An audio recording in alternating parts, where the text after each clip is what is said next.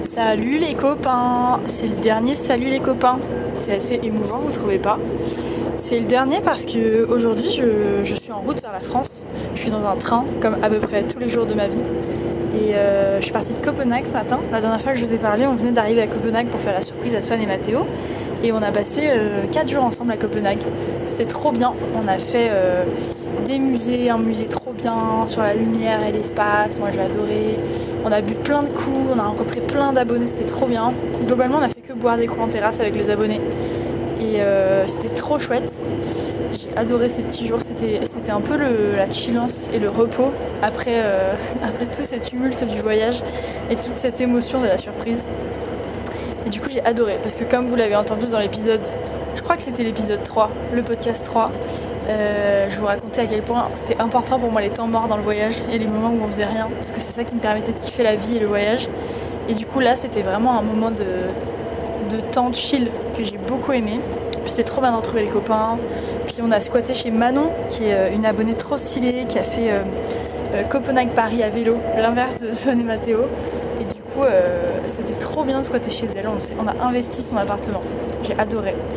Euh, ouais, donc on a passé, euh, on a passé quelques jours à Copenhague. Nous, on est comme ça. Euh, et là, on est dans le train pour Paris, enfin pour Strasbourg, parce qu'en gros, on est parti à, on s'est levé à 5h ce matin. Je suis épuisée, c'est vraiment le, gros coup dur. Et, et on prend le train jusqu'à 21h30 jusqu'à Strasbourg. On fait Copenhague-Strasbourg. Et en gros, on fait Copenhague, Hambourg. Là, là c'est le début d'après-midi, on s'est arrêté à midi à Hambourg.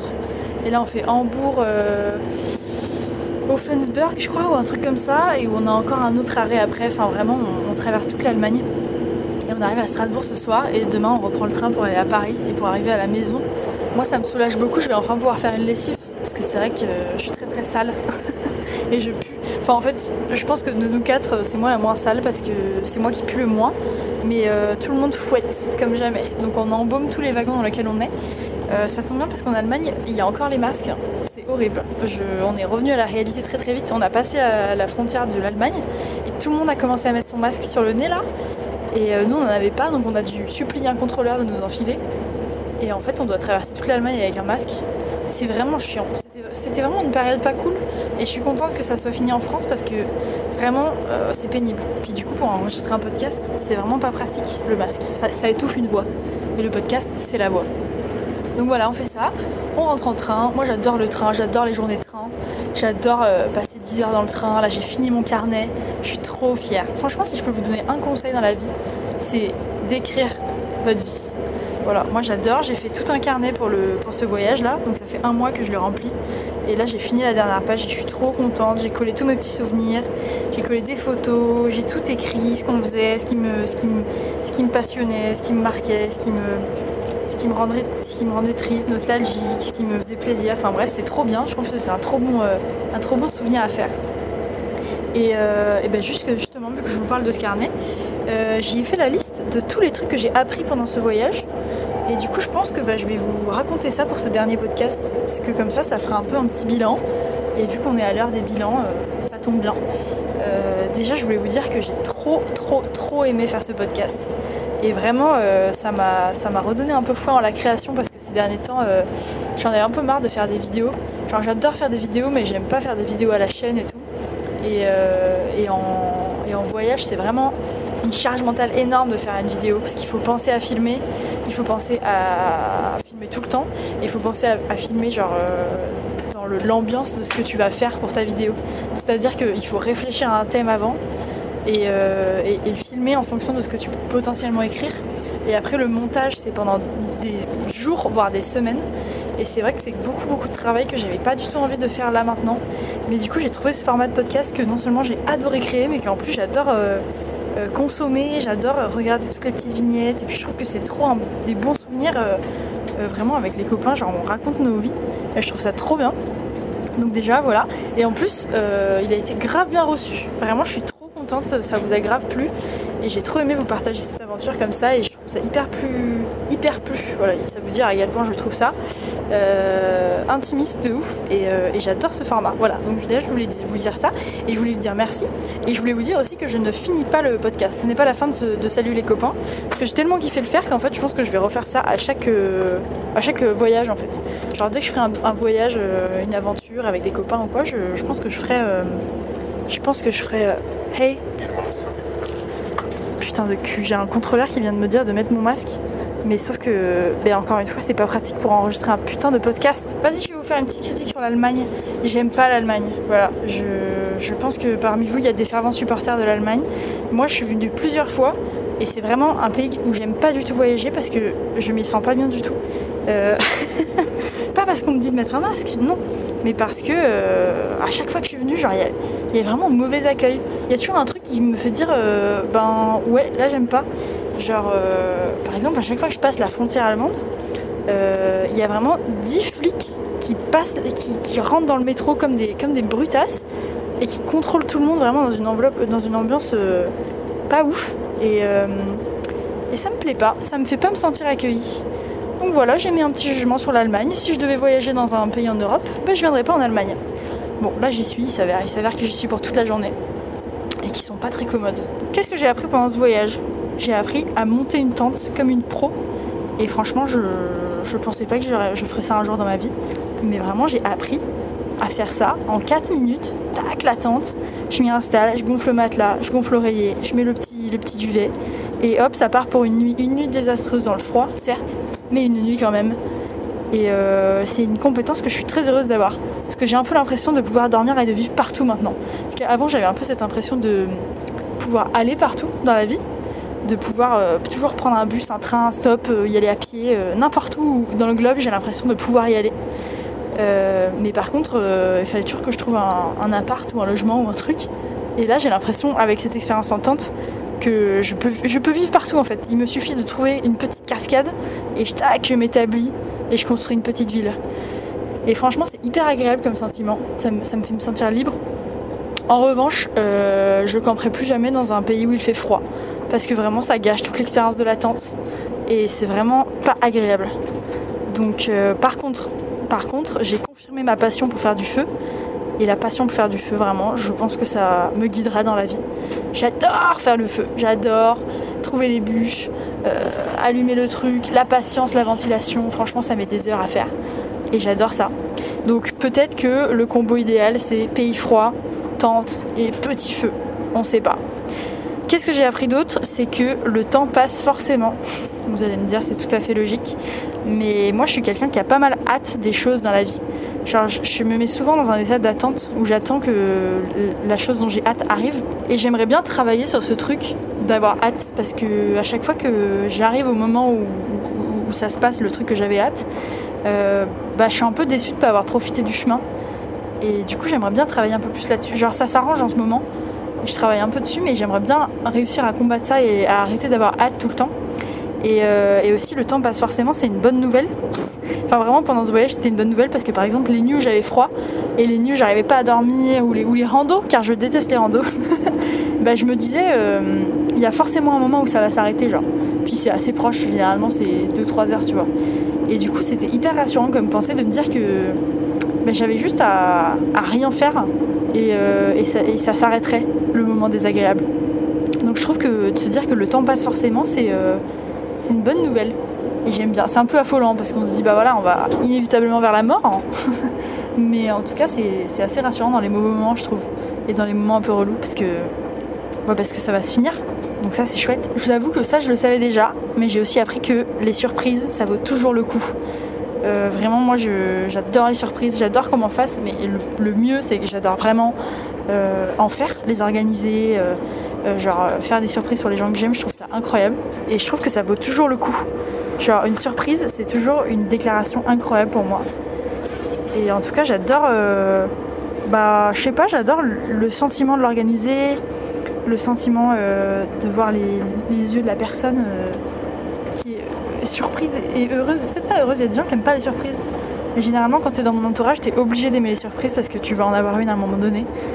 Donc voilà, les surprises, franchement, moi je trouve que c'est la plus belle des déclarations. Et si vous avez l'occasion d'en faire, faites-en. Ça peut être un petit truc, hein. on n'est pas obligé de traverser la Norvège pour venir euh, faire une surprise aux copains à Copenhague, tu vois. Ça peut être un tout petit machin du quotidien. Je trouve ça trop bien. J'ai aussi appris que euh, je parle très bien anglais. Vas-y, c'est le moment où je me vante un peu le cul là. J'ai vraiment eu l'impression pendant ce voyage que je pouvais créer la conversation avec n'importe qui et que, et que je m'en sortirais toujours euh, au niveau anglais.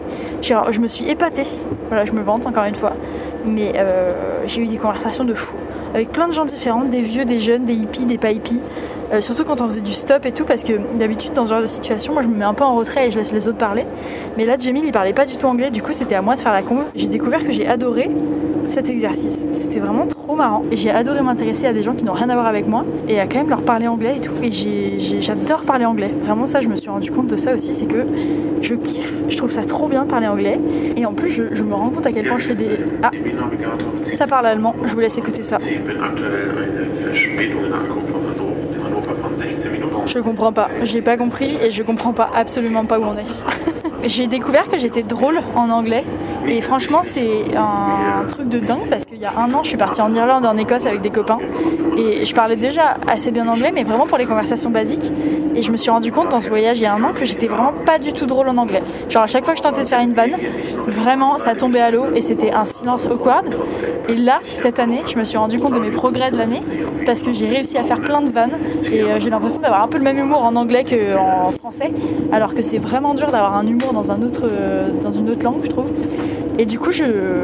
voilà, c'est le moment où je me vante. Je me suis épatée de mon anglais. Voilà, je me permets de, de me vanter un peu le cul. J'ai aussi appris que on s'en sort toujours. Encore une fois, c'est un peu un truc que j'avais appris dans mes autres voyages et dans la vie en général. C'est un peu un mantra que j'ai.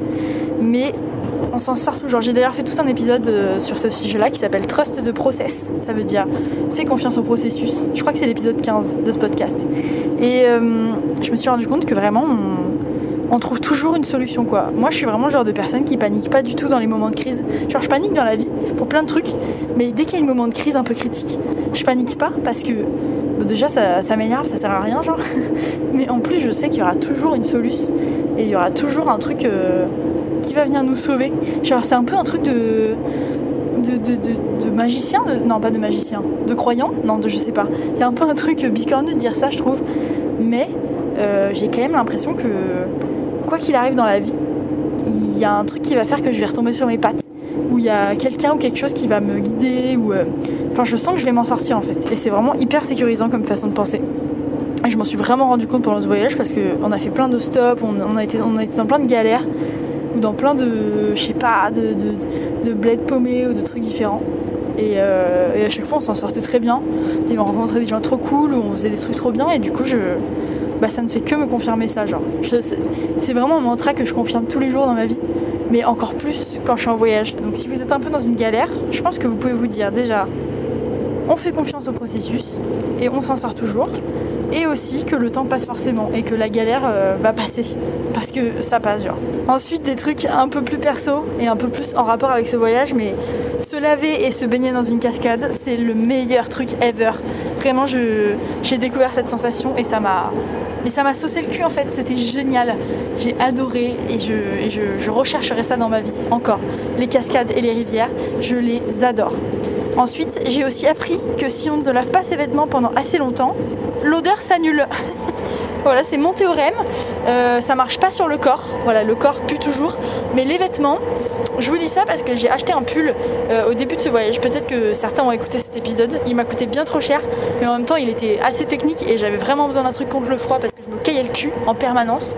Et ce pull, je l'ai porté jour et nuit vraiment jour et nuit pendant un mois. Et il est passé par plein d'odeurs différentes, de transpi, de feu de bois, de juste de sale parce qu'il traîne partout. Et aujourd'hui, si on fait sentir ce, pull à n'importe qui, il vous dira qu'il n'a pas d'odeur. Donc j'imagine que l'odeur s'est annulée parce qu'il y avait tellement d'odeurs qui puaient que le truc a dit bon, c'est trop pour moi en fait.